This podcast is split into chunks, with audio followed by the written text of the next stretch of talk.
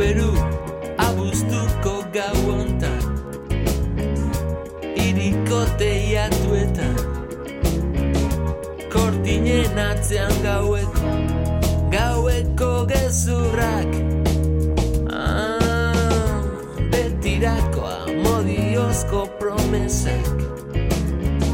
Biotzean izkutatzen di Gaur bezelako gau batian Kotoizko itzak Airean Hau berua Xavier Kugaten hankatatin Bere begitxu pekindarrekin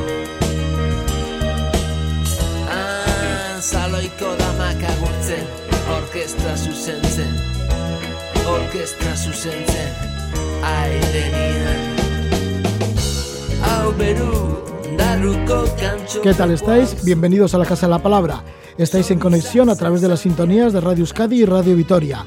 En unos momentos nos vamos a comunicar con las Palmas de Gran Canaria, en donde se encuentra Maite Asensio Elvira. Es una buceadora navarra que está asentada en Canarias. Se dedica a sumergirse en la playa de las Canteras, una zona protegida en donde se pueden observar rayas y al tiburón angelote. Llamaremos por teléfono a Cuzco. Se encuentra allí a la escucha estará José Bastante, director del Parque Arqueológico Nacional de Machu Picchu. Además, desde Castellón nos acompaña Salvador Guinot, espeleólogo, escalador y bombero, que suele ofrecer asistencia técnica a los arqueólogos de este santuario inca para que puedan descolgarse por su abrupto terreno. Atentos al final de la Casa de la Palabra, porque desde el Festival de Cine de Málaga nos habla el director del documental de documentales Pachi Uriz y el cocinero de Tudela, Santi Cordón han presentado la película de Quijotes y Semillas. Es la filmación de la travesía que hicieron desde Tudela a Málaga en la Verducleta. La Verducleta, que es un tándem con un carro, un tándem con un carro en donde transportaban semillas y productos de la huerta. Fueron por carreteras secundarias, también por pistas, cruzaron la España vaciada e intercambiaron semillas con los agricultores. Y de esto pues sale este documental de Quijotes a Semillas que se presenta en el Festival de Cine de Málaga. Nos hablarán Pachi Uriz, el director, y Santi Cordón, el protagonista y cocinero de Tudela. Pero antes tenemos conexión con otra Navarra, con Maite Asensio Elvira, se encuentra en Las Palmas de Gran Canaria.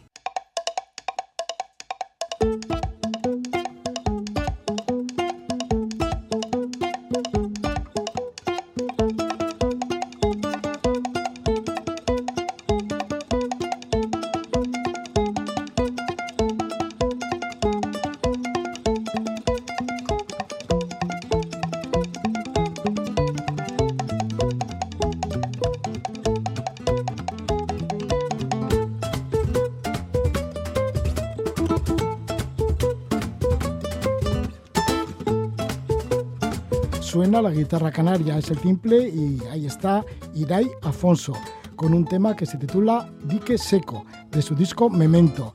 Y no vamos a estar en dique seco, sino que nos vamos a sumergir. Nos vamos a sumergir en las aguas de la playa de las Canteras, en las Palmas de Gran Canaria. Allí nos espera a la escucha nuestra invitada, que es Maite Asensio Elvira. Ella es navarra, pero que lleva muchos años allí, en las Palmas de Gran Canaria. Enseguida nos habla de cómo son las inversiones en este lugar de las Islas Canarias. Escuchamos un poco más la música de Irai Afonso.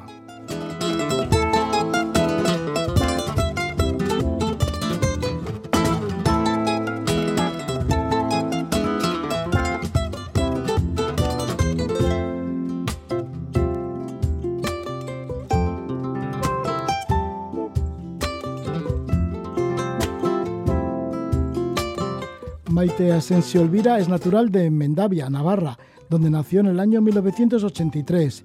Se licenció en Ciencias del Mar en la Universidad de Las Palmas de Gran Canaria. Durante la carrera participó en diferentes proyectos de conservación, por ejemplo, de tortugas marinas en México, Costa Rica y Cabo Verde. Trabajó para una empresa de ecoturismo en Puerto Vallarta, en el Pacífico de México, participando en un proyecto de fotoidentificación de la ballena jorobada o la ballena yubarta. Actualmente es la directora del Snorkeling Experience, dedicado al ecoturismo costero y divulgación ambiental científica. Sobre todo trabaja en la playa de las Canteras, en las Palmas de Gran Canaria, y además también tiene una asociación de conservación medioambiental con el nombre de Latitud Azul. Le damos la bienvenida a Maite Asensio Elvira. Muchas, muy, muy buenas noches, Maite. Hola, buenas noches, Roge, ¿qué tal? Sí, muchas gracias por esperar nuestra escucha desde las Palmas de Gran Canaria Y sí que te vamos a preguntar un poco para empezar por tu carrera, ¿no? ¿Cómo sales de Mendavia y te dedicas al estudio de los océanos y te vas muy lejos, ¿no? Pues a lugares como México, Costa Rica o Cabo Verde para terminar ahí en las Palmas de Gran Canaria. ¿Cómo fue la ocurrencia, ¿no? De dedicarte a los océanos y a los mares. Bueno, en primer lugar, muchísimas gracias por invitarme. Y bueno, yo siempre me había gustado el océano. Yo creo que mi madre me lo inculcó desde chiquitita y siempre me veía los documentales de Jacques Cousteau y siempre quería quería estudiar eso, quería estudiar biología marina, ciencias ciencias del mar veía y era un sueño, ¿no? Me, me pasaba los días viendo los documentales y, y, de ahí nació mi pasión por el mar. Siempre, siempre me ha gustado todo el tema del agua. Y bueno, aunque en Navarra no tenemos mar, pero, pero bueno, yo iba a la piscina, a mí me gustaba estar en el agua y yo decía, bueno, yo me tengo que ir de aquí y buscar un poquito mi futuro en el mar, ¿no? Y, postulé para hacer la carrera en Ciencias del Mar en, en Las Palmas de Gran Canaria, ya que en Canarias, bueno, ya que en España solo hay tres lugares, Vigo, Cádiz y Canarias en aquella época. Y nada, me cogieron en Canarias y me vine para aquí. Me vine por aquí. Sí, te fuiste para allí, para las Canarias, pero no has parado, ¿no? Porque ya en la carrera sí que estuviste haciendo, participando en diferentes proyectos. Ya hemos nombrado eso de la conservación de tortugas marinas. ¿Cómo recuerdas aquella época? Sí, bueno, yo es que siempre me ha gustado viajar, otra de mis pasiones, ¿no? Entonces, siempre que había algún proyecto durante la carrera, pues pedí una beca para, para cooperación internacional con proyectos y me dieron una beca para irme a Costa Rica y allí estuve en un proyecto de conservación de tortugas y me encantaba, la verdad que aquello, aquellas, aquella época era, fue la mejor, ¿no? También estuve en Cabo Verde con otro proyecto de tortugas a través de la Facultad de Ciencias del Mar y bueno, eso era estar en una en unas islas paradisíacas eh, trabajando de lo que te gusta, pues imagínate eso, era un sueño, un sueño real, hecho realidad. ¿Cuáles eran estas tortugas? ¿Con qué especie de tortugas trabajabas? En Cabo Verde trabajábamos sobre todo con la tortuga boba. Careta Careta es una tortuga grande y, allí pues tienen un proyecto desde hace muchos años eh, pues para la conservación, ¿no? Y durante la noche salían a poner los huevos y los voluntarios eh, pues bueno íbamos allí, intentábamos que, que, no se los comieran ningún animal, ningún otro animal, los, eh, pues bueno, digamos, los, los identificábamos para que 45 días después salieran los huevos. Y ahí estábamos pues para que salieran las tortuguitas, ¿no? En México también estuviste bastante tiempo porque te tiraste tres años. Y además también estuviste en Miami, ¿no? Trabajando. Sí, bueno, las, las cosas de la vida, ¿no? Yo durante la carrera fui a trabajar, bueno, fui a hacer un voluntariado allí en, en México y estuve de voluntaria con un chico, con un biólogo que trabajaba con tortugas marinas y, y, trabajaba también en una empresa de ecoturismo con, con ballena jorobada, porque allí no están todo el año, sino que hay épocas del año donde van a, a criar, a alimentarse. Eh, entonces, bueno, pues tuve la oportunidad de poder trabajar a través de la universidad de allí en un proyecto de fotoidentificación, ya que esos tours que se hacían con, con turistas sacaban datos para investigación que es lo que realmente yo estoy haciendo ahora en mi, en mi, es el concepto que yo quería en mi empresa, ¿no? Eh, de hecho, acá hemos publicado dos artículos con todas las salidas de snorkel que hacemos en esta playa. ¿Cómo fue la fotoidentificación de estas ballenas jorobadas en Puerto Vallarta? ¿En dónde identificáis a las ballenas? ¿En, bueno, ¿en la eh, cola que tienen y así? Efectivamente, eh, la cola caudal, digamos, la, la, aleta caudal, perdón, pues es, es, digamos, como una huella dactilar son todas diferentes. Entonces ahí no siempre se podía identificar porque no siempre levantaban la cola, pero cuando tú levantaban la cola, tú le hacías la foto y podías ver si año tras año volvían a la misma bahía, Bahía de Banderas, que es la, la zona de Puerto Vallarta donde están las, las tortugas. Y pues bueno, se hacían registros para, pues para la conservación, sobre todo. ¿Has llegado a bucear junto a ballenas o junto a tortugas? Tortugas sí, eh, ballenas no. Hice un buceo allí en, eh, en México con el tiburón ballena, sí que lo, lo pude ver y bueno, con tiburones sí he, sí he buceado, pero con ballenas es uno de los, de los sueños que tengo. En realidad mi sueño es bucear con orcas, algún día lo haré. ¿Y cómo así? ¿Bucear con orcas? Porque la orca ha sido siempre como desde chiquitita, de hecho tengo un tatuaje de una orca, desde chiquitita siempre me fascinaban y bueno, y yo siempre quería también, lo tenía claro, no quería ir a verla a un acuario, no quería ir a verla a un zoológico y que estuvieran encerradas, yo quería verlas en libertad. Por ahí entonces ya veía un montón de, de veces la película Liberada Willy Y, de ahí me nació la pasión por las orcas. Y bueno, yo sé que en Noruega hay unas empresas que se dedican a llevar a gente a, hacer eh, snorkel con orcas. Obviamente con trajes pues secos, porque el agua está muy fría, pero, pero en algún momento lo haré. lo haré. Sí, ¿y cómo son las orcas? Porque tiene que ser un animal bastante inteligente son muy inteligentes, son muy inteligentes y además, de hecho, bueno, son los depredadores del mar realmente, ¿no? No hay depredador que, que lo iguale, eh, excepto el tiburón blanco, pero muchas veces estas orcas matan a los tiburones blancos, o sea que realmente son los depredadores del mar, son especies muy inteligentes, son los mayores, les llaman ballena asesina, pero en realidad no son ballenas, son delfines, es el, el, el delfín más grande que hay, es la orca y bueno, son, son unos, unos animales excepcionales. Yo les voy a recomendar a todo el mundo que pueda ver la, la serie, bueno, el documental Blackfish, pez negro, que es sobre orcas y sobre todo orcas en Tenerife, de pues los acuarios, el problema que hay con, con las orcas en cautividad, que se vuelven locas, que generan un montón de problemas por, por porque no, no están acostumbradas a estar en, en esos espacios tan pequeños y, le animo a todo el mundo a que vean que, los animales tienen que estar en libertad. Esa es mi, mi idea, ¿no? ¿Cuál es la riqueza de los animales en libertad, no en cautividad, en las Canarias?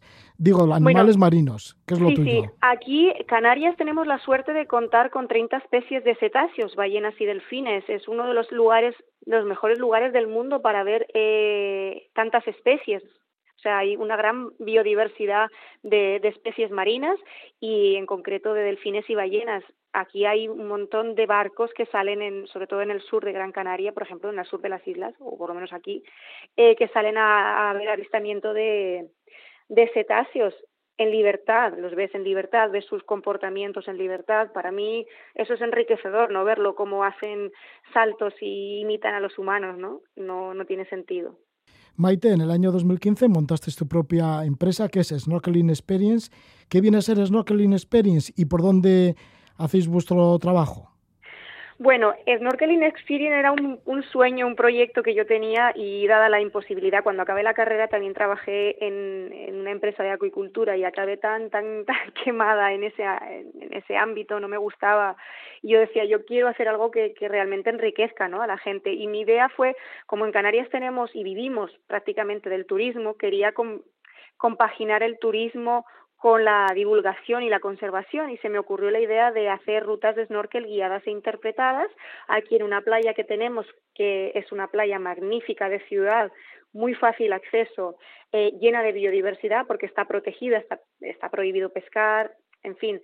Eh, entonces se me ocurrió pues hacer rutas de snorkel por la noche y por el día. Hacemos por la noche y por el día salidas con gente que quiera eh, conocer la biodiversidad y pues más o menos estamos una horita en el agua, más o menos, y vamos explicando lo que vamos viendo, pues si vamos encontrando algo de basura, que la verdad que no hay, en esta playa no hay mucho, a pesar de que se, de ser una playa de ciudad, eh, pues vamos contribuyendo con, eh, con un poco con el medio ambiente. Y aparte, hacemos los registros de aquí en esta playa por la noche entran pues algún tiburón, entran rayas y vamos eh, haciendo una digamos un registro de todos los avistamientos que se hacen de, de, estas, de estos animales ya que están protegidos, muchos de ellos están protegidos como el tiburón angelote que tiene, está en peligro de extinción.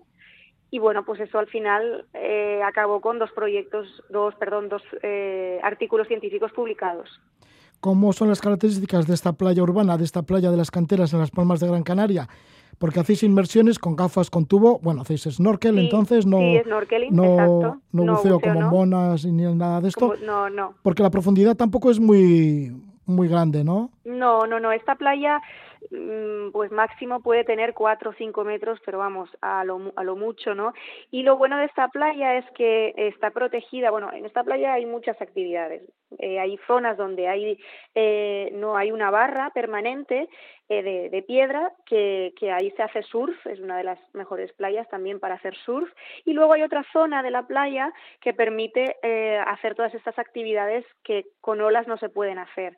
Y cuando baja la marea, pues esta barra de piedra protege una zona interna que se queda como si fuera un, acuario, se queda como una piscina. Entonces ahí, pues bueno, se pueden hacer un montón de actividades, no solo snorkeling, eh, aquí se hace eh, kayak, eh, paddle, surf, buceo también para las, personas que empiezan de iniciación, bueno, na nadar, en fin, es una, una playa muy, muy activa. Y entre ellas es el, el snorkel el snorkel y por lo que dices, pues sí que habéis hecho avistamientos del tiburón angelote.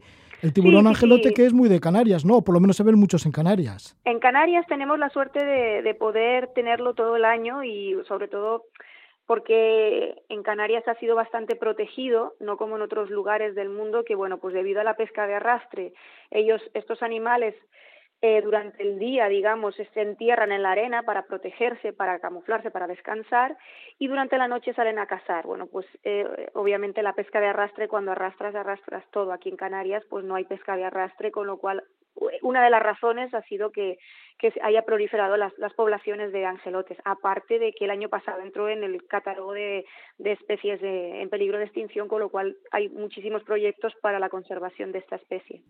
¿Cómo es la visión de rayas a la noche en vuestras inmersiones? Pues es, es, es, espectacular. Tenemos unos, aquí les llaman chuchos, hay uno, unas rayas en, concreto eh, que se llaman chuchos, que le llaman chuchos, y son la verdad es que la vida marina aquí no sé si realmente quizás no es muy bueno para ellos, ¿no? Pero está muy acostumbrada al ser humano, con lo cual no se asusta enseguida. Pues yo yo recuerdo que aquí teníamos un, chucho, una raya, que todas las noches que entrábamos venía y se nos ponía encima, nos seguía y era como, al final era, qué pesado, ¿no? Pero era magnífico porque era un animal que era más grande que tú y era espectacular una, una, una belleza increíble. Y claro, en una playa que muchas veces eh, pues te llega el agua a la rodilla, que un animal te esté pasando así, pues la gente cuando va no se lo cree, piensa, no, no puede ser que en una playa de ciudad y urbana pues eh, se dé esto, ¿no? Y claro, la biodiversidad es enorme. Sí, la biodiversidad es enorme en Canarias y en la zona en donde estáis, ahí en las Palmas de Gran Canaria, y entonces para que se proteja todavía más, sí que habéis creado la Asociación de Conservación Medioambiental Latitud Azul. ¿Qué es lo que estáis sí. llevando a cabo con Latitud Azul? Bueno, Latitud Azul es una asociación, eh, yo, bueno, yo tengo muchos amigos y, que todos están un poco relacionados realmente con el mar, ¿no? De alguna manera, pues nos une la misma pasión e incluso el mismo trabajo, porque una otra integrante de, bueno, otra integrante de la asociación, pues es, es investigadora de la universidad que se dedica a los microplásticos. No sé si que a lo mejor han oído hablar de una, una, mm, una publicación que ha sido a nivel internacional sobre una foto de una medusa con un microplástico dentro que ha salido recientemente. Bueno, pues ella es la autora. Eh, otras de, de, los integrantes pues son gente de otra empresa que se llama Oceanográfica, realmente gente que se dedica a esto, licenciados en ciencias del mar, con doctorados. Bueno, pues se nos ocurrió, amigos, al final, al fin y al cabo, se nos ocurrió la idea de cómo a nivel personal muchas veces no podemos hacer acciones por la financiación, por, por, muchas cosas, pues se nos ocurrió montar la, Asociación para la Conservación Medioambiental, Latitud Azul. Y curiosamente, la asociación tiene el, el, logo, es un tiburón martillo. ¿Por qué? Porque en esos días, cuando la, la, empezamos a, consolidar, aparecieron unas crías de tiburón martillo en las canteras y pues se nos ocurrió la, el logo de, de, la asociación. Y sí, nos, ahora mismo nos dedicamos sobre todo a la, a la, divulgación ambiental, a divulgar todos los valores de, de, la biodiversidad y a intentar protegerlo. Bueno, pues que sigáis en esa tarea en latitud azul, ahí en las pues Canarias. Y también pues haciendo snorkel. Bueno, que allí en, en Canarias lo llamáis a, a bucear con aletas y gafas y tubo, le llamáis margullar. Aquí en Canarias le llaman margullar, sí, le llaman la gente sobre todo más más tradicional, más arraigada aquí margullar, pero bueno, ya el snorkel es un poco internacional, ¿no? Ya ya digamos yo ahora mismo no tanto, pero hasta hasta el COVID, pues mi, mis principales eh, turista, eh, clientes eran los turistas extranjeros, con lo cual snorkeling era un poquito algo internacional, de ahí que mi nombre esté en inglés. Sí, Snorkeling todo. Experience. Exacto. Pues muchísimas gracias por estar con nosotros, Maite Asensio Elvira en Navarra, que vives allí en Canarias, en Canarias. Y, y, que te dedicas con Snorkeling Experience pues, a hacer estos buceos en la playa de las canteras, en las Palmas de Gran Canaria, que además de ser famosa por las, por las olas para los surfistas, pues bueno, también tiene mucho que, que ver ahí en los fondos marinos. Sí, les invito a todos a que mm, pasen por nuestras redes sociales para que vean todos los vídeos y vean la, biodiversidad tan grande que tenemos aquí. Vale, pues muchas gracias Maite Asensio. Gracias a ti, hasta luego, muchas gracias.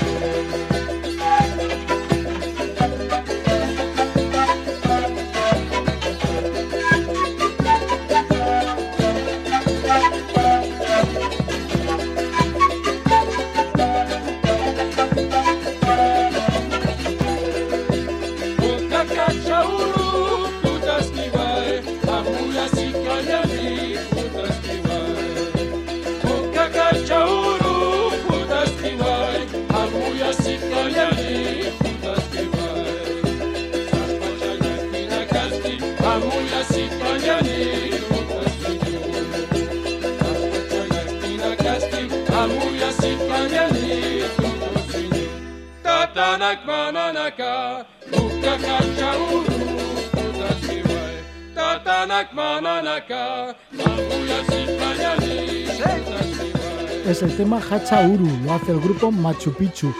Y es que nos dirigimos hasta el santuario histórico de Machu Picchu, una de las creaciones más simbólicas del imperio inca.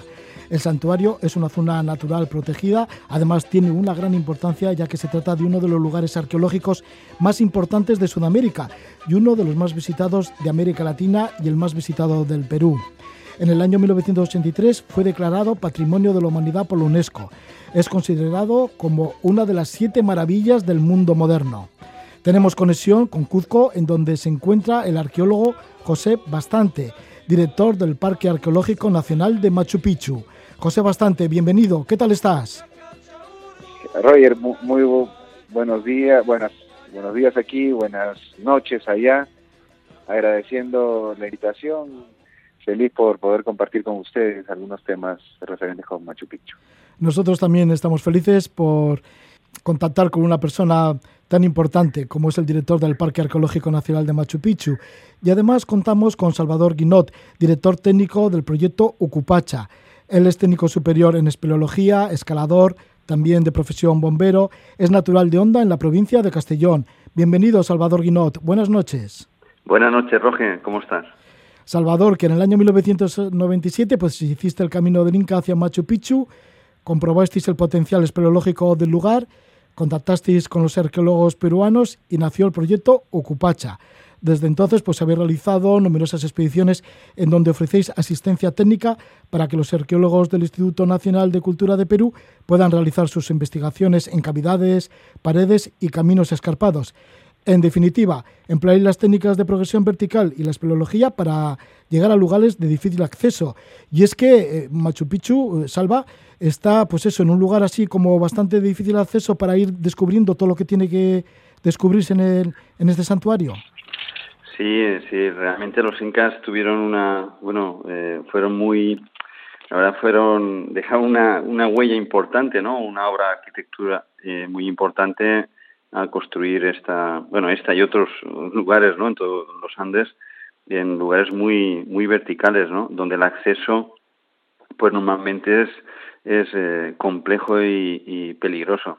Entonces, mm, digamos que de estos trabajos, junto con pues con bajo bajo la dirección de, del Ministerio de Cultura y en este y en este caso bajo la dirección de, José Bastante pues eh, seguimos con estos trabajos de que nos ponemos a la disposición de los arqueólogos eh, pues para que ellos eh, puedan seguir su, sus investigaciones que, que hay mucho trabajo por delante.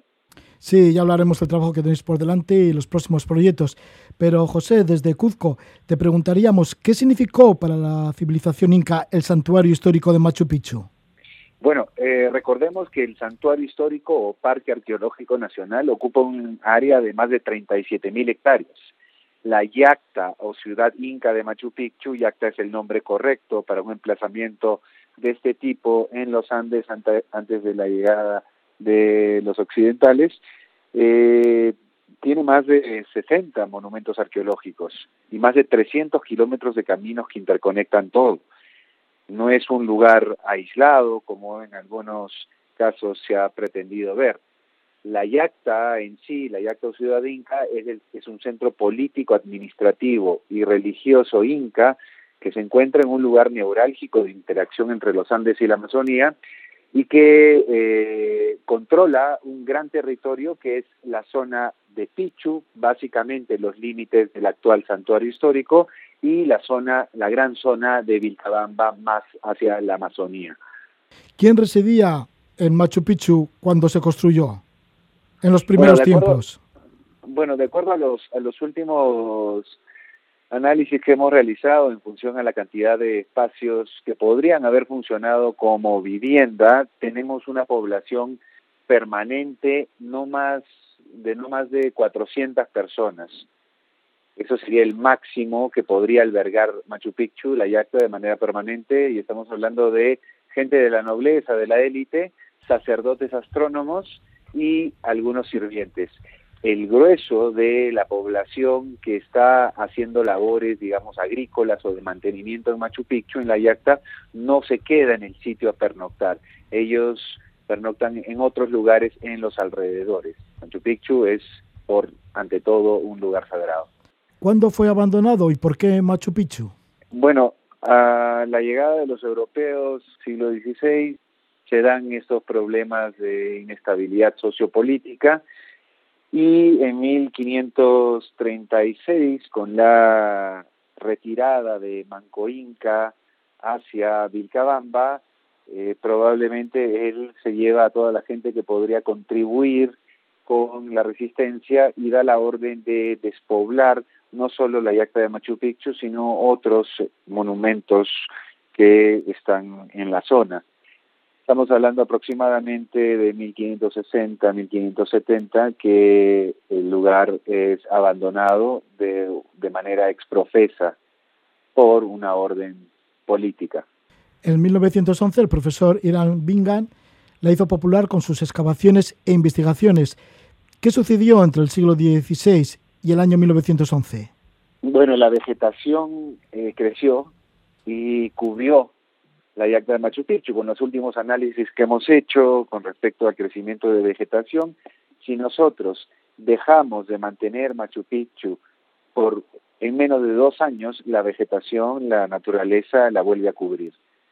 Bingham en 1911 llega a, Machu Picchu. Machu Picchu, la yacta no era un lugar eh, perdido, no era un lugar desconocido. La gente que vivía en la zona eh, estaba al tanto de su existencia, como de muchos otros monumentos. Había incluso personas que habitaban en Machu Picchu cuando Bingham llega. En esa primera, ese 24 de julio de 1911, eh, Hiram Bingham solo pasa tres horas en el sitio, porque él estaba esperanzado en encontrar las ciudades perdidas de los incas, en este caso Vicos y Vilcabamba, y Machu Picchu estaba demasiado cerca a la Hatungacta, a la ciudad del Cusco. Entonces, él continuó con sus exploraciones. Es en 1912 que vuelve con un equipo interdisciplinario para hacer las excavaciones en la ciudad inca de Machu Picchu. Y así se da a conocer a todo el mundo de nuevo. Y has hablado de la diversidad, de lo grande que puede ser la, la, vegetación en el lugar si se abandona, ¿no? Y es que esa diversidad de fauna y flora todavía continúa porque una de las características, aparte de la arqueológica, es la gran biodiversidad que encontramos en el lugar. ¿Es así? Eh, correcto. El santuario histórico o parque arqueológico, estas más de 37.000 hectáreas que he mencionado, se encuentran inscritos en la lista de sitios del patrimonio de UNESCO en la categoría mixta, es decir, cultural y natural. En el Perú tenemos la suerte de tener dos lugares de, esta, de, este tipo, que eh, uno es el Parque del Río Abiseo y el otro es Machu Picchu. Salva, ¿y qué sucedió cuando llegaste caminando por allí, por el camino del Inca, y llegaste a Machu Picchu en el año 1997 y te quedaste prendado del lugar? Desde entonces hasta ahora, pues han sido muchas las incursiones que has hecho en Machu Picchu y además, pues bueno, trabajando allí. ¿Qué sucedió? ¿Cómo te encontraste? ¿Cómo fue el impacto? ¿Cómo fue esas primeras impresiones? Bueno, pues la verdad es que el impacto fue pues como el de, de las primeras, como cualquiera de las personas que, que van allí, ¿no? La verdad es que te sorprende, ¿no? Te sorprende y realmente es cierto la energía y la magia que tiene el lugar. Es una cosa como muy eh, encajada, ¿no? Es una construcción encajada en ese contexto tan tan importante y la verdad es que te quedas asombrado. Yo no creo que haya muchas palabras para poder dar una una no sé poner un nombre a la emoción que sientes, ¿no? Yo me imagino que sorpresa, asombro y, y en la medida que has ido conociendo un poquito más la zona, pues sobre todo bastante respeto, ¿eh? mucho respeto por, por lo que han sido capaces de hacer estas personas allí. Sí, y además ahí está imponente, ¿no? La montaña de Huanapichu, que preside mm. el santuario, este santuario sagrado, y lo hace con esbeltez y con mucha elegancia. Así que eso también llama mucho la atención. Digo, la cuestión ya solo geográfica. Sí, sí, realmente es un collado entre el Huayna Picchu y el Machu Picchu entre estos dos cerros que bueno que han sido utilizados de manera muy armoniosa eh, de una forma ejemplar. Pero yo me imagino eh, que bueno realmente eh, la construcción en sí pues lo más sorprendente posiblemente lo que no se ve y realmente lo que hemos ido abriendo y viendo de la mano de los arqueólogos del equipo de, del Ministerio de Cultura de Cusco es eh, pues esta cantidad de, de, caminos que conectan estos lugares que, que hacía referen que hacía referencia eh, José.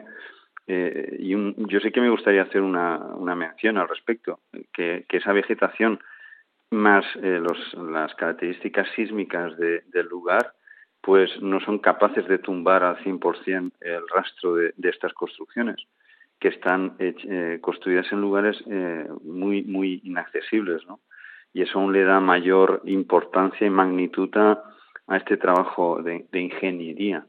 Sí, José, ¿cuáles son los lugares más señalables dentro de lo que es el santuario de Machu Picchu?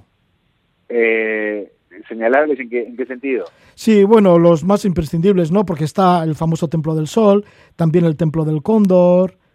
Eh, bueno, los lugares más importantes definitivamente es dentro de la Yacta. A ver, recordemos, la Yacta tiene 700 hectáreas.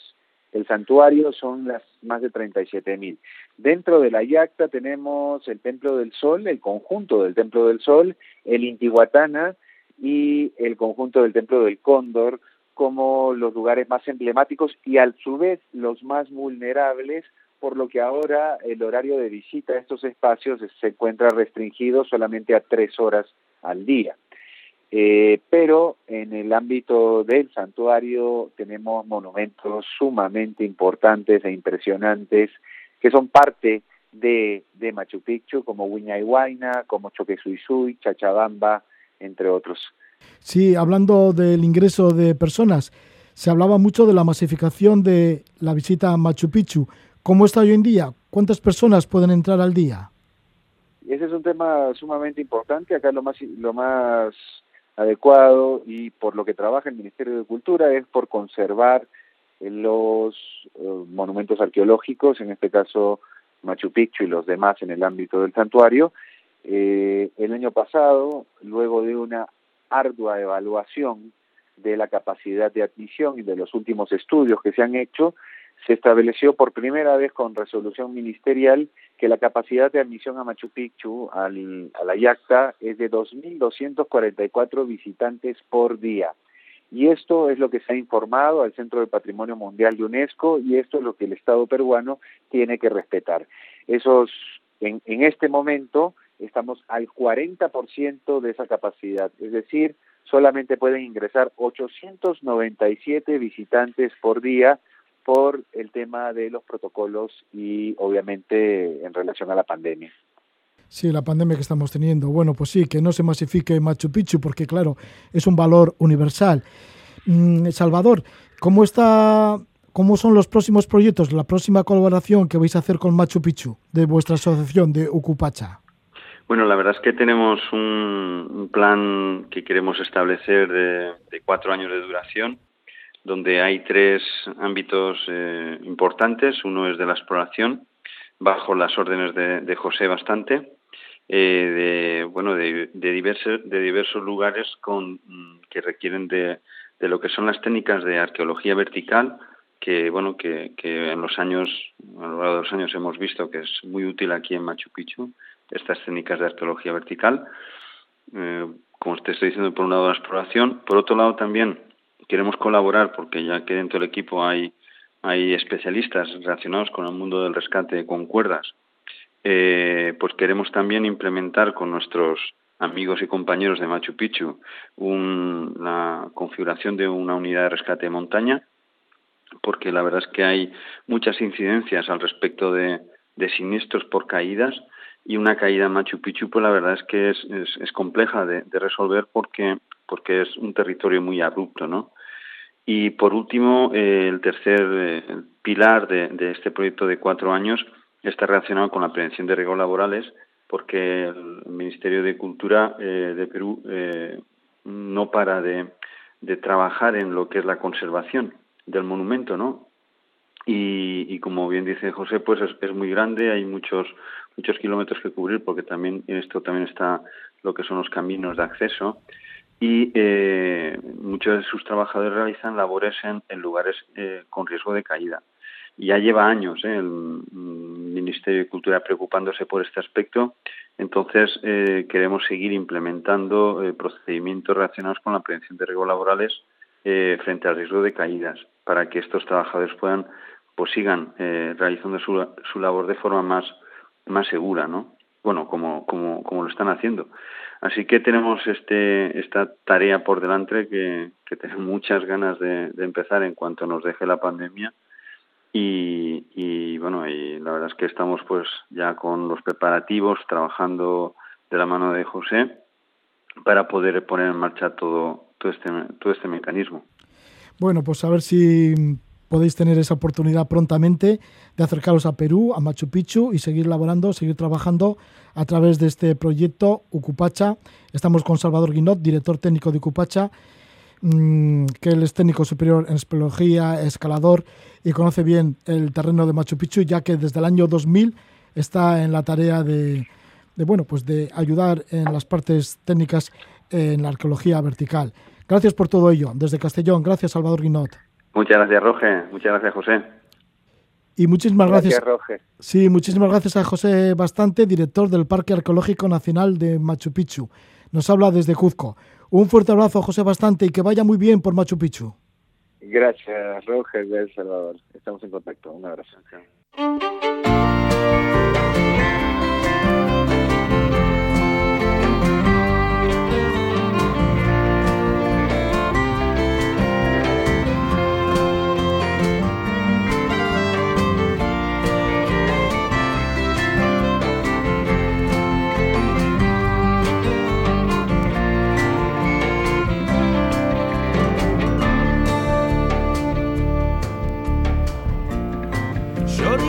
Kantari, kantari lehioan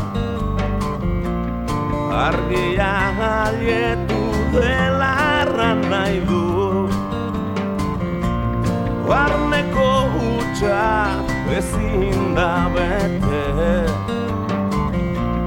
Zerbait falta bat ez da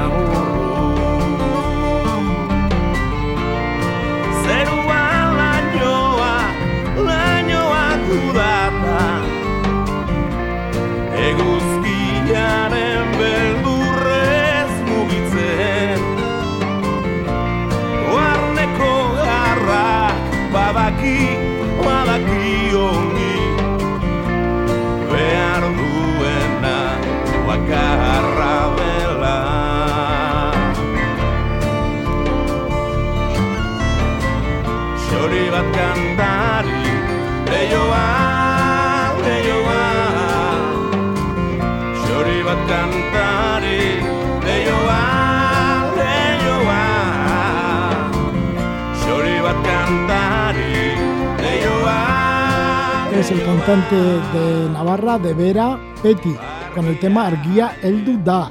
Y nos vamos hacia el Festival de Cine de Málaga, ya que se presenta el documental de Quijotes y Semillas. Se recoge en este documental la travesía dando pedales en la Verducleta, que fue la Verducleta desde Tudela hasta Málaga. Los protagonistas son el cocinero navarro Santi Cordón y el malagueño Alberto Marín, permacultor. Ambos fueron dando pedaladas en este tándem que arrastraba un carro al que se denomina Verducleta. Lo hicieron durante 900 kilómetros recorriendo las tierras más despobladas y olvidadas. Con la verducleta querían llamar la atención del valor alimenticio de los productos locales que ofrece la huerta y el tesoro culinario que representan estos productos locales. Intercambiaron semillas allá por donde pasaban, además de cotejar opiniones sobre el estado de la agricultura. Una vez terminado este documental, mm, que es una especie así de road movie, pero de lo más curioso con esta verducleta, bueno, pues una vez terminado el documental se presenta a concurso dentro de la sección Cinema Cocina del Festival de Cine de Málaga.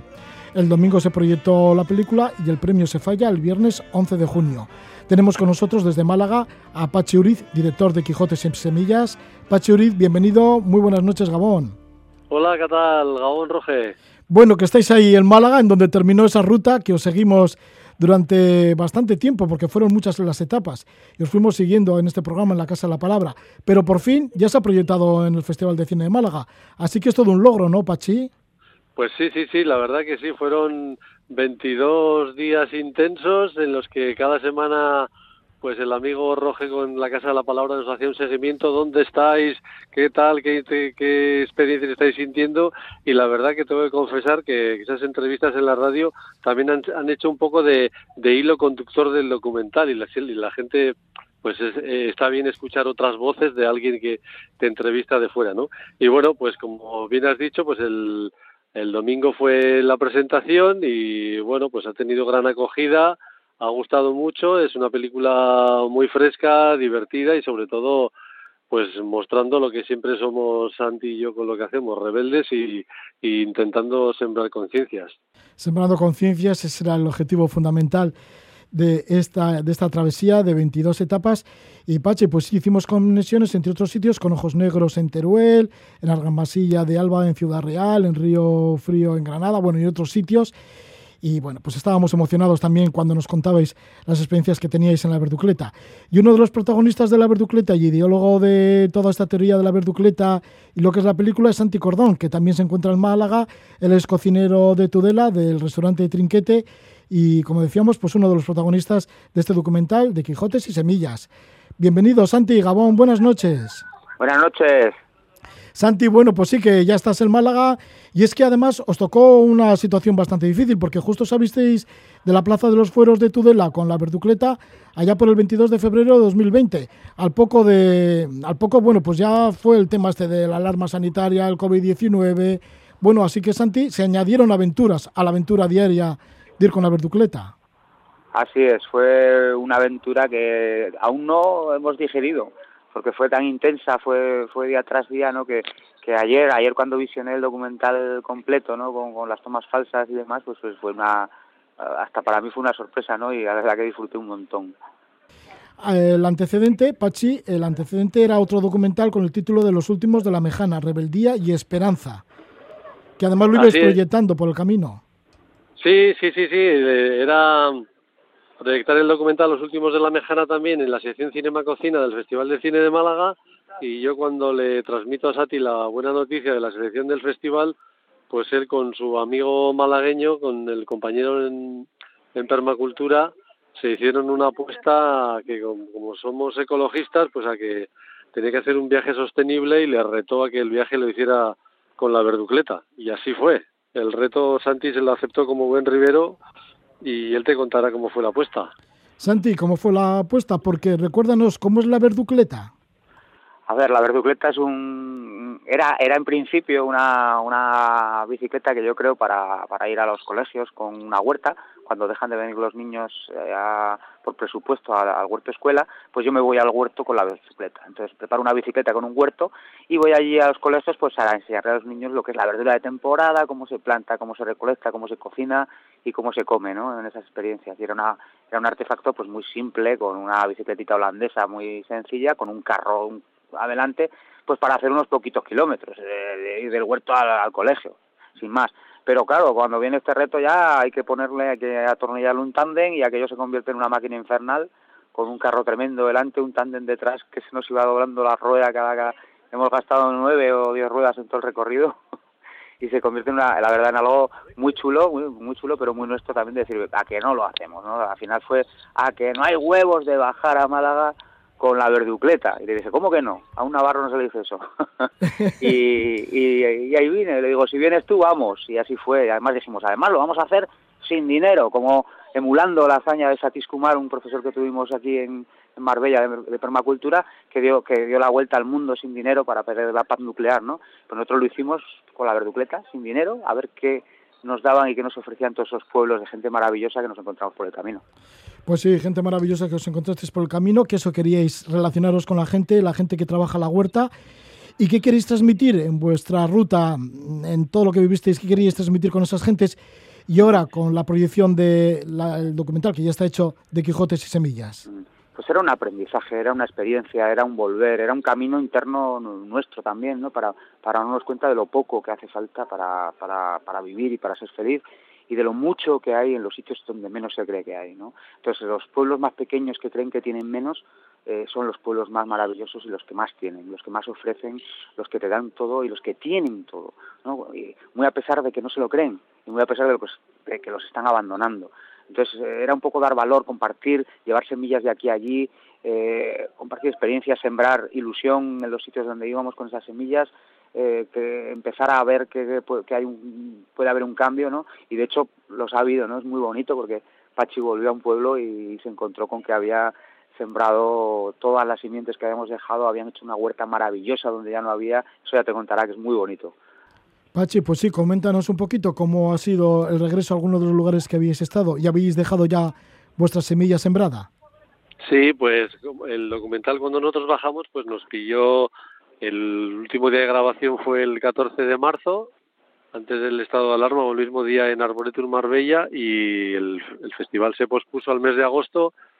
Y bueno, con la verducleta pues no te da tiempo a grabar con lentitud y con profundidad todo lo que quieras, ¿no? Entonces, bueno, en mi cuaderno de notas pues tomé varios sitios claves y Huerta del Marquesado, por ejemplo, es uno de los pueblos que Santi eligió pasar con la verducleta por el nombre, ¿no? A ver qué, huertas tiene el marqués, como se dice en la película, ¿no?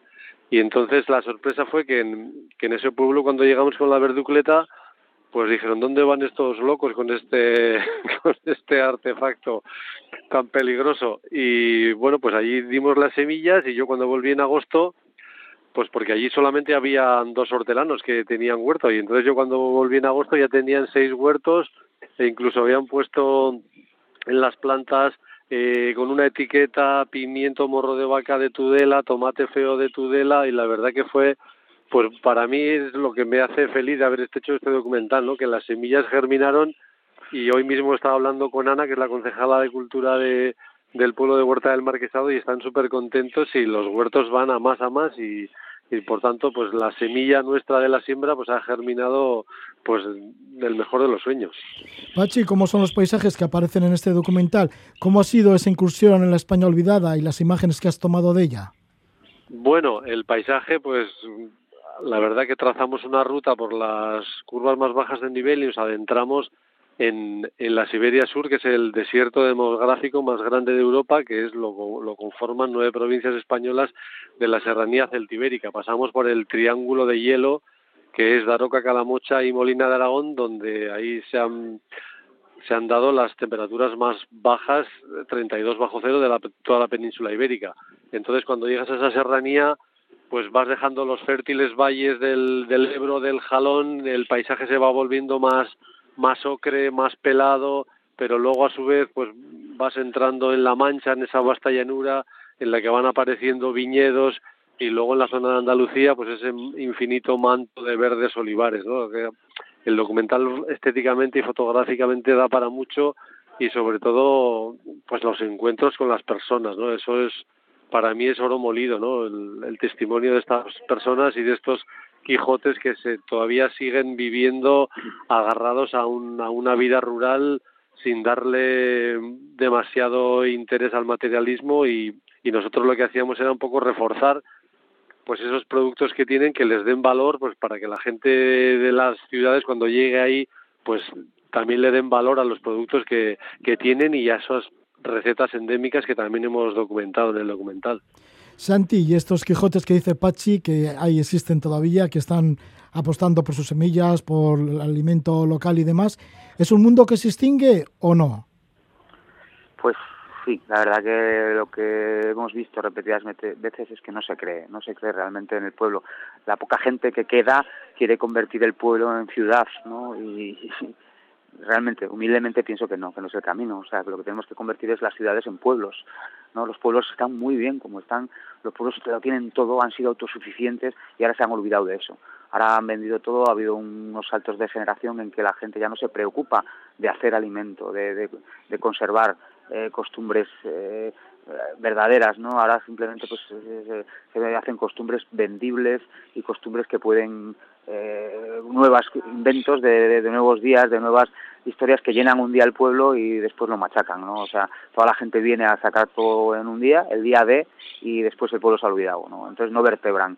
Eh, hay que creerse, hay que, hay que empezar a vertebrar los pueblos, a quedarse de verdad con, con, todo lo que ello lleva. Y sí que hemos visto pequeños ejemplos, pero, pero esa es la, la semilla que hemos querido llevar. Lo que hemos encontrado tan bonito y tan bueno en varios de los pueblos, eh, dárselos como ejemplo a los otros, ¿no? Para que vean que se puede, que sí se puede y que hay gente muy preparada, que que ha ido por el mundo, jóvenes que se han ido por el mundo con, con buenos puestos, con, con buenos trabajos y han vuelto al pueblo a reivindicar el pueblo y a vertebrar el pueblo desde lo que tenían, a recuperar su uva que estaba ya olvidada, a recuperar ese vino de tinaja, a recuperar eso, ese potencial tan brutal que tiene y que se, que se nos va si, si, no, si no espabilamos.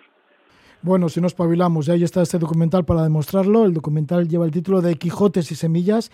Estamos con Pachi Uriz, el director del documental, y Santi Cordón, uno de los protagonistas y además el ideólogo de la verducleta, porque el documental consiste en esto, es una road movie bastante curiosa en la cual van con un tándem que tira de un carro, ese carro es la verducleta, en la verducleta llevan productos de la huerta, semillas que van intercambiando por diferentes lugares que pasan en ese caminar, en ese pedalear desde Tudela hasta Málaga, hasta el Festival de Cine de Málaga.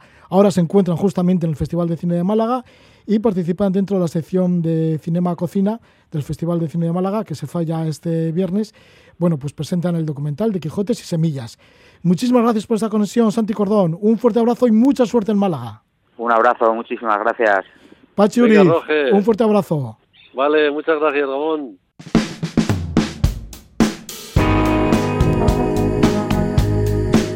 Pachi Uriz y Santi Cordón desde Málaga han presentado este documental de Quijotes y Semillas. Que tengan suerte. Nosotros nos vamos a ver si también tenemos suerte y pasamos una buena noche, pero antes de irnos vamos a escuchar la música de Ronnie Cromwell, que es un veterano cantante de country rock de Texas, tiene un single con el título de Something Has to Change. Que disfrutes de la noche, Gabón. Sticking close together now, trying to make it go in a nickel and dime world. It's catch as catch can. If you've never been there,